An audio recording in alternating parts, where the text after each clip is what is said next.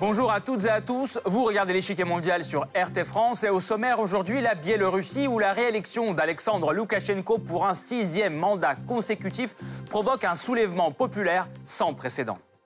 Alors où en est-on aujourd'hui dans ce bras de fer entre le président biélorusse et ses opposants? Le 22 novembre, une nouvelle manifestation a lieu à Minsk. Des dizaines de milliers de personnes défilent dans les rues de la capitale exigeant la tenue de nouvelles élections présidentielles. Pour sa part, le président biélorusse n'exclut pas l'organisation d'un nouveau scrutin, mais après un référendum sur la nouvelle constitution dont les délais restent encore flous. La principale figure d'opposition biélorusse, Svetlana Tikhanovskaya, appelle depuis son exil lituanien à renforcer la pression internationale sur Loukachenko. L'appel est entendu en Union européenne et aux États-Unis qui ont décidé de ne pas reconnaître les résultats du scrutin et ont adopté des sanctions personnelles contre Alexandre Loukachenko ainsi que plusieurs hauts responsables politiques. Pourtant, la plupart des États de l'ancienne URSS, ainsi que la Chine, la Turquie et le Venezuela, ont félicité Loukachenko après sa réélection. La Russie, alliée de longue date, annonce un soutien financier et promet d'aider à stabiliser la situation si celle-ci devait dégénérer en Biélorussie. Alexandre Loukachenko a accueilli le soutien avec gratitude, mais le mystère plane toujours sur ses réelles intentions politiques. Avant de poursuivre, voici un bref portrait du président biélorusse au pouvoir depuis plus d'un quart de siècle. C'est le Blitz. Né en 1954 dans le village de Kopitz, à l'est de la République socialiste soviétique de Biélorussie, Loukachenko suit une formation de professeur d'histoire à l'université pédagogique de Mogilev. Pourtant, une fois son service militaire terminé, il démarre sa carrière dans l'agriculture et étudie l'économie agro-industrielle à Gorky. Parallèlement, il grimpe les échelons du Parti communiste biélorusse. En 1990, il est élu au Parlement où il est nommé trois ans plus tard pour diriger une commission de lutte contre la corruption. Ce poste lui servira de tremplin pour la présidentielle de 1994 qu'il remporte. Après s'être installé dans le siège du chef de l'État, Loukachenko étend les pouvoirs présidentiels via des référendums en 1995 et 1996. Plus tard, il ira plus loin et supprimera toute limitation des mandats lors d'un référendum en 2004. S'inspirant du modèle socialiste, il prône un rôle très fort de l'État dans l'économie, la gratuité des services publics et le plein emploi. À l'international, Loukachenko est partisan d'une ligne politique multivectorielle. D'un côté, l'amitié avec la Russie, l'allié historique de la Biélorussie et son principal partenaire commercial, et de l'autre, une coopération étroite avec la Chine et la normalisation des relations avec l'Occident. Et si les relations sino-biélorusses se développent dans quasiment tous les domaines, le partenariat avec l'Union européenne et les États-Unis s'essouffle petit à petit. Officiellement, Loukachenko est élu avec environ 80% des voix. Cependant, ce score est contesté par l'opposition et plusieurs observateurs indépendants qui ont la certitude que cette fois-ci, le décompte des voix a connu des trucages sans précédent. De semaine en semaine, les manifestations perdent en intensité, mais les arrestations et les heurts avec les forces de police spéciales continuent. Loukachenko tente de calmer la foule n'excluant pas l'organisation d'un nouveau scrutin. Svetlana Tikhanovskaya, reconnue par certains pays comme le nouveau chef de l'État biélorusse, appelle la communauté internationale à renforcer la pression sur son adversaire. Son appel est entendu par les États-Unis et l'Union européenne. Ces derniers ne reconnaissent pas non plus l'issue du scrutin et adoptent des sanctions contre les autorités de Minsk.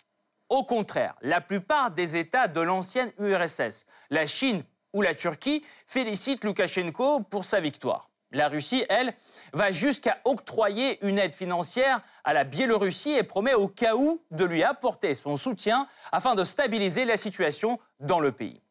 Cet appui pourrait-il donner un nouvel élan à l'intégration russo-biélorusse? Alors, quelle est la vraie ampleur de la crise politique actuelle en Biélorussie? Quelle solution s'offre aujourd'hui à Loukachenko dans son propre pays? Et comment les récents événements vont-ils affecter la ligne politique du pays à l'international Pour répondre à toutes ces questions, nous rejoignons Pierre Laurin, écrivain et spécialiste du monde post-soviétique et de la Russie. Monsieur Laurin, bonjour. Bonjour. On peut constater que les manifestations en Biélorussie d'une grande envergure au début semblent se calmer aujourd'hui. Selon vous, quelles en sont les raisons principales? Cette révolte a-t-elle enfin un avenir? Alors les raisons principales, la première, c'est la lassitude. On ne peut pas maintenir une pression politique pendant des semaines et des semaines, d'autant plus que la répression est intense, qu'il y a beaucoup d'arrestations, c'est-à-dire des interpellations. Les gens sont relâchés pour la plupart très vite, mais cela crée tout de même des difficultés pour ceux qui manifestent. Euh, c'est pourquoi l'opposition a mis au point une autre stratégie qui est d'éviter les grands rassemblements pour privilégier des petits rassemblements euh, locaux dans certains quartiers, etc., ce qui rend beaucoup plus difficile à la police d'intervenir rapidement et donc il est permis pour eux de penser qu'il y aura euh, une continuité dans, dans les manifestations sans compter bien entendu que l'hiver est là et que c'est beaucoup plus difficile pour les gens de sortir manifester quand il fait très mauvais. Loukachenko promet euh, de céder le pouvoir après le référendum sur la Constitution. Vous pensez que c'est un tour de passe-passe de sa part ou ce sont des, de réelles intentions? Alors, c'est là qu'il faut, être, euh, il faut faire une analyse très fine. Ce qu'a dit euh, Loukachenko, c'est que avec la constitution actuelle et des pouvoirs très forts pour le président, euh, il n'était pas raisonnable de laisser n'importe qui, n'importe quel politicien parvenir au pouvoir. Donc la euh, constitution va être changée et vraisemblablement les pouvoirs du président vont être réduits. Donc devenir un président, ou du moins rester un président avec des pouvoirs réduits, euh, ce n'est pas forcément dans les intentions de euh, M. Loukachenko. Donc, je pense qu'il dit vrai quand il dit qu'il se retirera de la présidence. Maintenant, ce qui est important de savoir, c'est où va aller le véritable pouvoir.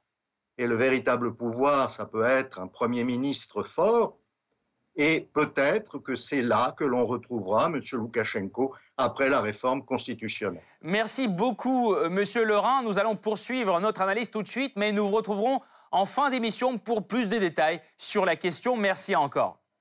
Le 22 novembre, pour le 16e dimanche consécutif, des dizaines de milliers de manifestants défilent dans les différents quartiers de Minsk. Brandissant des pancartes réclamant la démission du président Loukachenko, certains d'entre eux descendent sur la chaussée et bloquent la circulation. Face à la foule, un important dispositif de sécurité est déployé, des policiers, des véhicules blindés et des canons à eau. Plus de 200 arrestations ont lieu ce jour-là.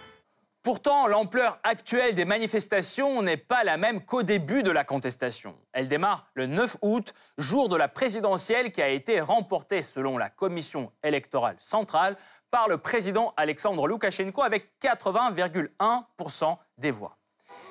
Pendant les semaines qui suivent, des centaines de milliers de personnes descendent dans la rue accusant les autorités de fraude électorale massive. Loukachenko ordonne la dispersion des foules avec fermeté. Bilan, plusieurs morts, des centaines de blessés et des milliers d'arrestations. Parmi eux, les responsables de mouvements politiques, d'organisations syndicales et même des journalistes.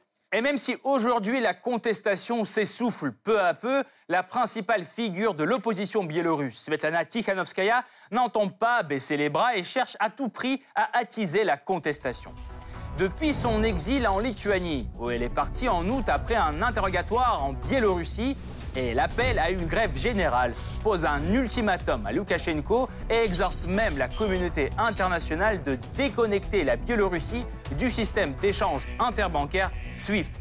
En plus, Tikhanovskaya initie en août la création du Conseil de coordination, organe censé préparer la transition du pouvoir.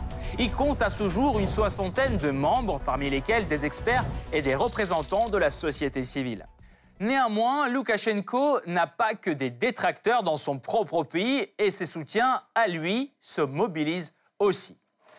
Le 16 août, au moins 50 000 personnes, selon les autorités, se rassemblent sur la place de l'indépendance, brandissant les drapeaux nationaux et scandant des slogans pro-gouvernementaux. Alexandre Loukachenko, en compagnie de son fils, se rend sur les lieux. Dans son discours, il remercie les personnes présentes et accuse l'opposition de vouloir déstabiliser le pays.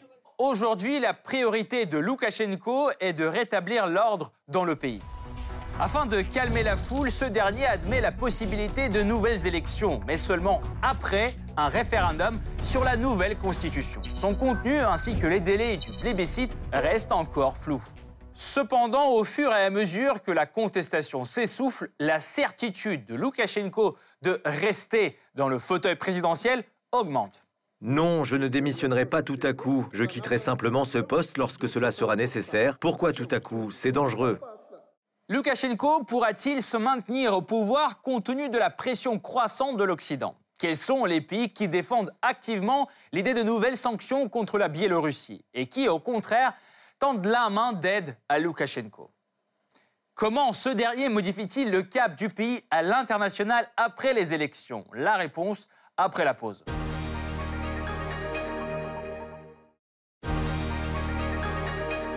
Voici plus de trois mois que la Biélorussie traverse une période de forte turbulence en interne. Des dizaines de milliers de personnes continuent à descendre dans la rue, exigeant le départ d'Alexandre Loukachenko. Le premier et unique président de la Biélorussie depuis son indépendance. Ex-république de l'ancienne URSS, la Biélorussie obtient son indépendance le 25 août 1991 dans le contexte de l'affaiblissement du pouvoir central soviétique. S'ouvre donc une période de transition durant laquelle le pays est dirigé par Stanislav Shushkevich, président du Conseil suprême biélorusse. Ardent défenseur de l'économie de marché, il prône la mise en place des réformes libérales et entame une vague de privatisation. À l'international, il se rapproche de l'Occident, mettant les relations avec Moscou en arrière-plan. Pourtant, les positions de Shushkevich s'affaiblissent suite à un rapport présenté en décembre 1993 par Alexandre Loukachenko, président du comité anticorruption au Parlement biélorusse. Il accuse le pouvoir biélorusse d'être responsable d'une corruption endémique qui a paralysé le pays. Le rapport produit l'effet d'une bombe informationnelle qui aboutit à la démission de Shushkevich en janvier 1994. Deux mois plus tard, la constitution biélorusse est adoptée. Pour la première fois, elle introduit le poste du président qui devra désormais assumer le rôle du chef de l'État. À la surprise générale, l'élection présidentielle fixée pour l'été 1994 est remportée par Alexandre Loukachenko, S'opposant en candidat proche du peuple, il promet des changements radicaux en interne et le rapprochement avec la Russie. Une fois installé dans le siège présidentiel, Loukachenko joint le geste à la parole. La privatisation est ralentie, les prix deviennent contrôlés par l'État. Côté diplomatique, Minsk se tourne peu à peu vers Moscou en 1995, la Russie, la Biélorussie et le Kazakhstan signent un accord sur la création de l'Union douanière et quatre ans plus tard, l'état de l'Union Russie-Biélorussie est annoncé. Parmi d'autres mesures figure l'attribution du statut officiel à la langue russe. Pourtant, les relations avec les pays occidentaux se dégradent au fur et à mesure que Loukachenko renforce son pouvoir présidentiel. En 2004, un autre coup est porté aux relations avec les pays occidentaux. Il s'agit d'un référendum qui élimine toute limite du nombre de mandats. Quelques jours après le plébiscite, George Bush signe l'acte sur la démocratie en Biélorussie qui suspend toute aide financière à Minsk et qui avance un nombre d'exigences au pouvoir biélorusse comme la tenue d'élections présidentielles sous contrôle de l'OSCE. À partir des années 2000, les relations avec la Russie connaissent elles aussi des difficultés. La formation de l'État de l'Union Russie-Biélorussie patine faute d'un accord sur les conditions d'intégration. À cela s'ajoutent les désaccords sur le prix du gaz qui aboutissent en 2004 à une brève interruption des livraisons du gaz russe à la Biélorussie. Trois ans plus tard, nouveau scandale, cette fois au sujet du pétrole. La Russie surtaxe ses exportations d'or noir en provenance de la Biélorussie, provoquant une réaction négative de la Biélorussie. En 2009 éclate la guerre laitière. Moscou barre l'accès à son marché du lait biélorusse qui ne correspond pas aux nouvelles normes. Sur fond de tension avec la Russie, la Biélorussie change peu à peu le ton à l'égard de l'Occident. En 2008, l'opposant le plus connu à l'époque, Alexandre Kazouline, est libéré de prison. La normalisation tant attendue semble commencer. En 2009, la Biélorussie est un des six pays inclus dans le programme du partenariat oriental visant à approfondir des relations entre Bruxelles et son voisinage oriental. Pourtant, la tension reprend de nouveau à la suite de l'élection présidentielle de 2010. En cause, la dispersion des manifestations d'opposition et l'emprisonnement de plusieurs candidats c'est à partir de là que la ligne politique multivectorielle de Loukachenko prend de plus en plus de nouveaux contours. Tout en coopérant avec la Russie, le président biélorusse parvient quand même à démarrer la normalisation avec l'Occident. En 2015, les États-Unis annoncent la levée partielle de leurs sanctions. L'UE et le Canada suivent le pas. Début 2020, Bruxelles et Minsk tombent d'accord sur la simplification du régime des visas. En même temps, les relations avec Pékin se renforcent de plus en plus. Entre 2009 et 2019, les investissements chinois en Biélorussie ont été multipliés par 200. À cela s'ajoute la coopération dans de nombreux domaines, dont le commerce et la défense. Cette politique multivectorielle est mise à l'épreuve avec le lancement de la campagne présidentielle biélorusse en 2020 L'arrestation de candidats d'opposition et de leurs partisans provoque une farouche critique de la part de l'UE et des États-Unis. Pourtant, les relations avec la Russie et la Chine, qui reconnaissent les résultats du scrutin, restent stables. La situation effervescente en Biélorussie ne cesse d'agiter la communauté internationale et surtout les plus proches voisins du pays, la Pologne et la Lituanie. Ils sont parmi les premiers de l'Union européenne à se prononcer sur la situation et se positionnent immédiatement du côté de l'opposition. Nous devons soutenir le peuple biélorusse dans sa quête de liberté. Ce soutien évoqué par le dirigeant polonais commence vite à prendre forme. Le 14 août, Varsovie annonce une enveloppe de 11 millions d'euros d'aide aux Biélorusses. Le but est de financer l'installation des opposants en Pologne, d'offrir des bourses aux jeunes réfugiés, d'où soutenir les médias d'opposition et les ONG biélorusses. La Lituanie offre aussi des bourses ainsi que des soins gratuits pour les manifestants blessés. Ces deux pays deviennent une terre promise pour les opposants. Trois figures de position se trouvent en ce moment en Pologne et Svetlana Tikhanovskaya se rend dès le 11 août en Lituanie. Elle s'entretient avec le président lituanien en ligne et les autorités du pays en face à face. Et en septembre, le Parlement lituanien reconnaît Tikhanovskaya comme présidente de Biélorussie dans une résolution. La veille, l'opposante est reçue en Pologne. Un protocole digne d'une visite d'un chef d'État, accueil par le Premier ministre, marche de solidarité à ses côtés à Varsovie et inauguration du nouveau centre de soutien à l'opposition dit Maison biélorusse. Et cet activisme de l'Europe orientale finit par persuader l'Union européenne. Bruxelles a déjà adopté deux volets de sanctions personnelles. 55 personnes sont touchées au total, dont Alexandre Loukachenko et ses proches. Le troisième volet est aussi prévu. Celui-ci visera des entreprises biélorusses, ce qui pourrait endommager l'économie du pays. De plus, dès août, Bruxelles débloque 53 millions d'euros pour le peuple biélorusse, dont 2 millions aux victimes de répression et 1 million aux activistes et aux médias indépendants. Cette dernière enveloppe devrait d'ailleurs croître jusqu'à 24 millions d'euros. Fin septembre, Bruxelles rejoint les États-Unis, le Canada et le Royaume-Uni et refuse officiellement de reconnaître Alexandre Loukachenko en tant que président. L'Union européenne affirme une nouvelle fois que l'élection présidentielle tenue le 9 août en Biélorussie n'a été ni libre ni régulière. L'Union européenne n'en reconnaît pas les résultats falsifiés. En se distanciant de Loukachenko, l'Union européenne multiplie les contacts avec sa rivale. Pendant l'automne, Svetlana Tikhanovskaya rencontre une multitude de dirigeants européens. Emmanuel Macron, Angela Merkel et d'autres. L'opposante est aussi accueillie dans les institutions de l'Union européenne. Elle est reçue par le président du Parlement européen et est invitée au sommet des ministres des Affaires étrangères. Tout cela aux plus grandes dames de Loukachenko qui défie la pression de Bruxelles et critique son ingérence. En réponse, Loukachenko sanctionne les diplomates de l'Union européenne, réduit la présence diplomatique polonaise et lituanienne ou encore menace de perturber le trafic commercial depuis l'Union européenne en fermant la frontière biélorusse. De plus en plus isolé, le dirigeant de Minsk cherche le soutien à l'Est. Sur fond de pression externe sans précédent, la Biélorussie a profité d'un vaste soutien de la part de nos alliés traditionnels. En ce temps difficile, c'est la Russie, la Chine et d'autres pays qui nous ont apporté leur aide et leur soutien les plus tangibles. Pourquoi la Chine Dès août, elle met son poids diplomatique derrière Loukachenko? Xi Jinping est le premier à le féliciter de sa réélection. Depuis, le Biélorusse multiplie les rencontres avec les diplomates chinois qui s'alignent complètement sur sa position. Derrière cet appui, l'intérêt économique. Pour Pékin, Minsk est un relais commercial important sur la voie vers l'Europe. Du coup, la Chine est de plus en plus présente. Elle construit par exemple un parc industriel et une usine d'automobiles près de Minsk. Au total, Pékin a investi presque 2 milliards de dollars en Biélorussie depuis 2010. Pourtant, elle reste loin derrière la Russie. Les investissements de Moscou sont quatre fois supérieurs à ceux de Pékin sur la même période.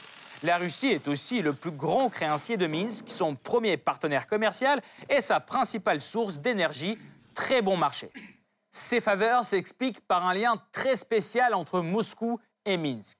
C'est par la Biélorussie que passe la plupart du trafic commercial entre la Russie et l'Europe, aussi bien que les pipelines gaziers et pétroliers. Plus qu'une alliance régionale, depuis la fin des années 90, les deux États forment l'État d'union Russie-Biélorussie un projet visant la création d'une confédération. Malgré les efforts de Moscou, sa réalisation patine toujours. Du coup, Vladimir Poutine remet le sujet à l'ordre du jour en félicitant Loukachenko après l'élection. J'escompte que votre activité au niveau de l'État contribuera au développement ultérieur des relations russo-biélorusses, mutuellement bénéfiques dans tous les domaines, au renforcement de la coopération dans le cadre de l'État de l'Union. Ce message semble être entendu à Minsk. Début septembre, Moscou informe du progrès des discussions sur la fusion économique russo-biélorusse. En même temps, son soutien à Minsk devient réel. La Russie annonce avoir formé une réserve d'agents des forces de l'ordre qui interviendront en Biélorussie si nécessaire. Peu après, Moscou approuve un prêt de 1,5 milliard de dollars pour renflouer l'économie biélorusse. Plus fidèle allié de Loukachenko, la Russie peut-elle compter un retour sur sa loyauté? Car avant l'élection, les relations étaient au plus bas.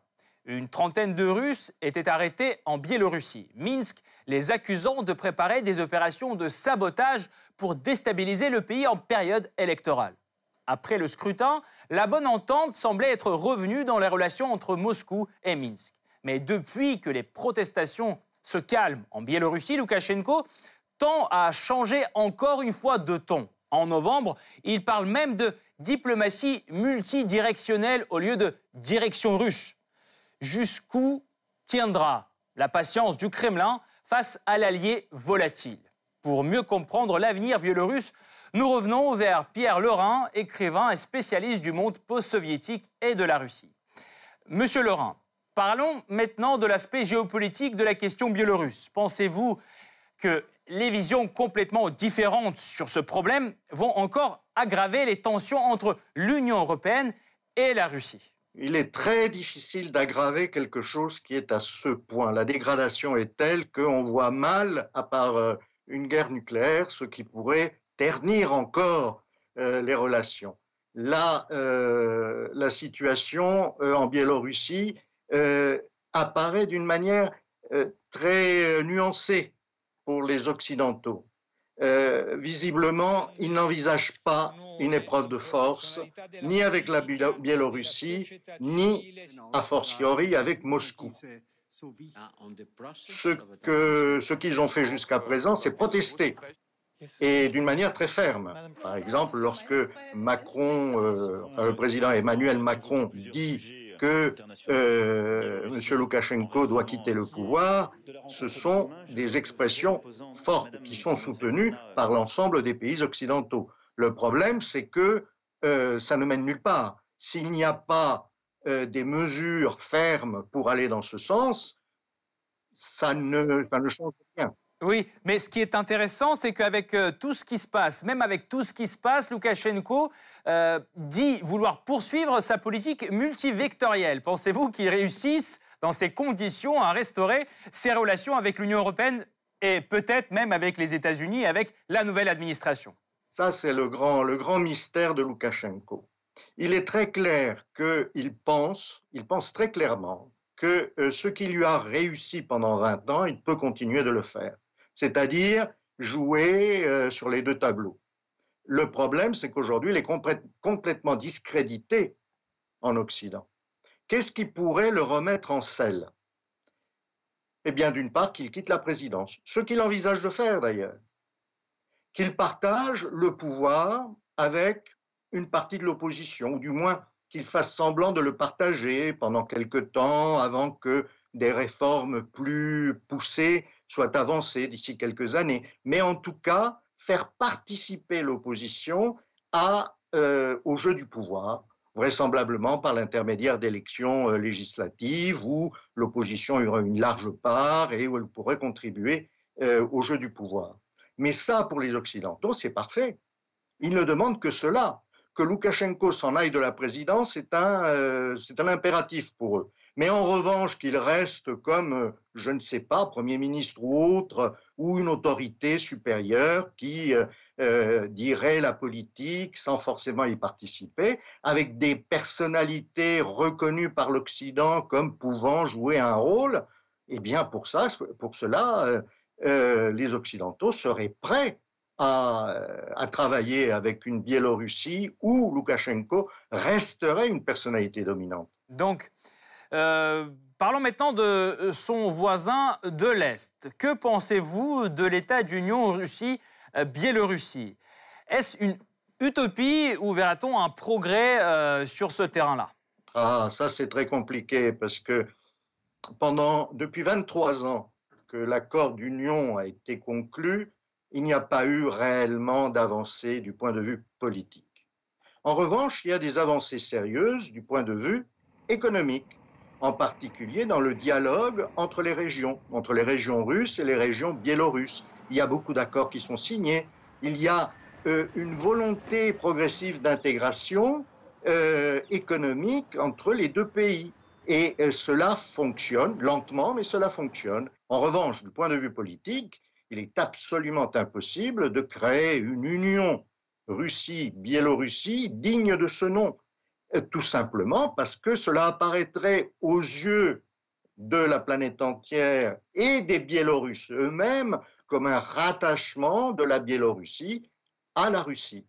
Le seul moyen éventuel de faire admettre une union politique, euh, si l'on met de côté bien entendu la partie économique qui rend la chose assez euh, improbable, ce serait que le président de la future union, mais avec un pouvoir réel, ce soit un Biélorusse. Et ça, je ne pense pas que la Russie soit capable de l'accepter aujourd'hui.